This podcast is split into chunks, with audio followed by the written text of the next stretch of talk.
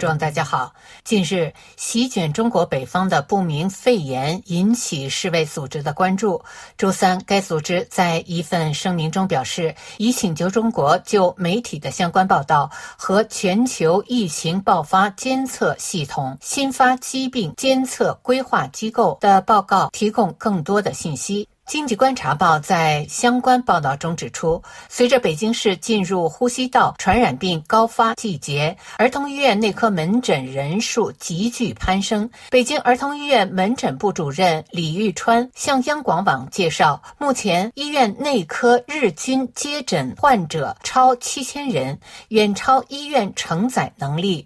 李玉川表示，目前流感、呼吸道合胞病毒、腺病毒已取代支原体。成为本次感染高峰的主要病原体。就此次来势凶猛的不明叠加病毒传染病爆发，卫健委并没有做出更多说明，也没有提供更多信息，更没有在国家层面提出协调方案。网友手工先生发帖说：“有些事是注定的，时隔一年，在别人摔倒过的地方又摔了而已。曾经预言这些事的人被扣上了诅咒派的帽子，预言这些事的文章被贴上了无可靠信息。”来源的标签，事实证明，吹哨人都没有好下场。其实不光是北京，很多地方都这样。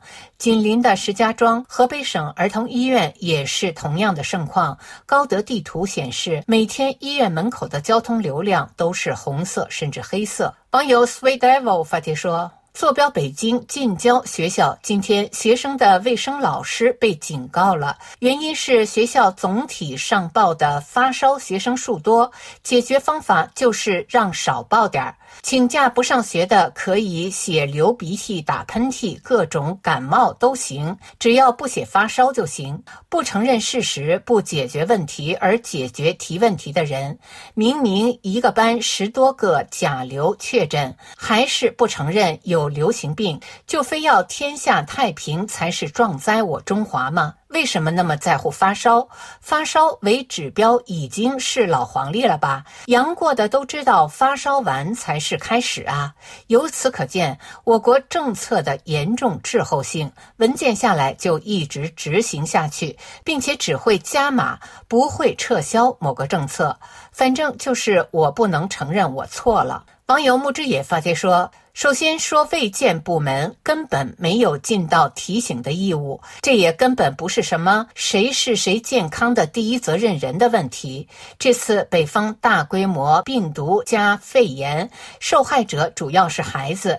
北京儿童医院的医生告诉我，他从业十年，从来没遇到过这种情况。即使是在新冠疫情爆发期，这里的号最多也就八百，而到了现在，晚上一千家。甚至一千二加是常态。以我自己带孩子就医，以及最近身边孩子家长的亲身体验来看，这一波混合病毒完全够得上应该大力宣传提醒的级别。可是我们什么也没听到，都是些不痛不痒的术语解释。放眼街上，根本没几个人戴口罩。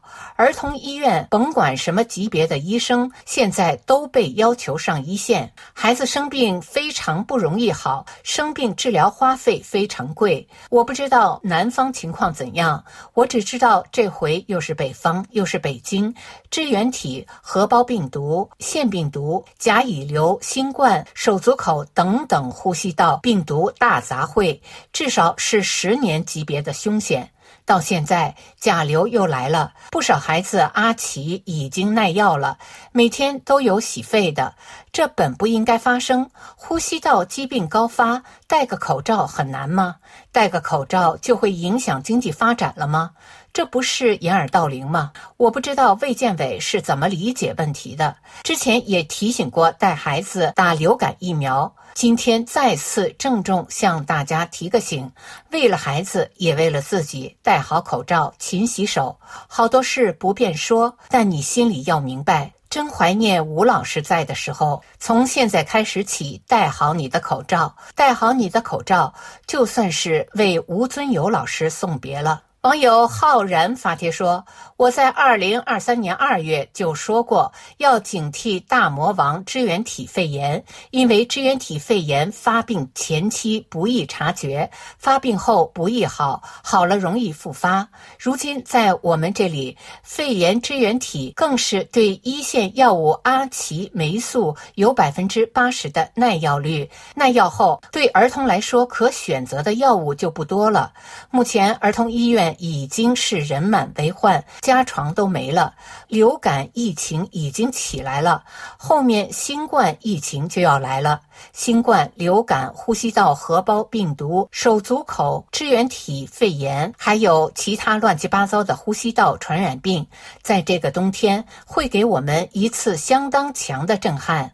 我一般不会挂人，但是最近某些自媒体做的太过分了，上来就说支原体肺炎是自限性疾病，不用治疗，慢慢就会好。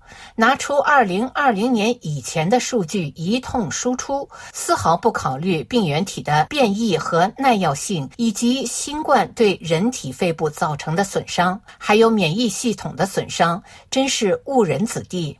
二零二二年年末，东方某大国火葬场炉子都烧坏了，这才过去仅仅十个月而已。占总人口百分之十的长新冠患者在看着这个世界呢。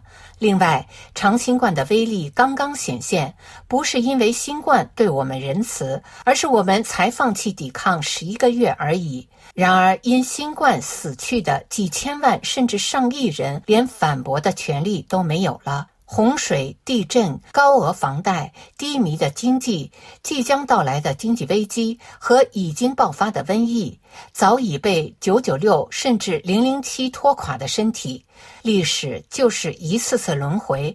不知道下岗或失业会不会像新冠一样大流行？有些人注定要成为代价。以上是今天的微言微语，我是桑宇。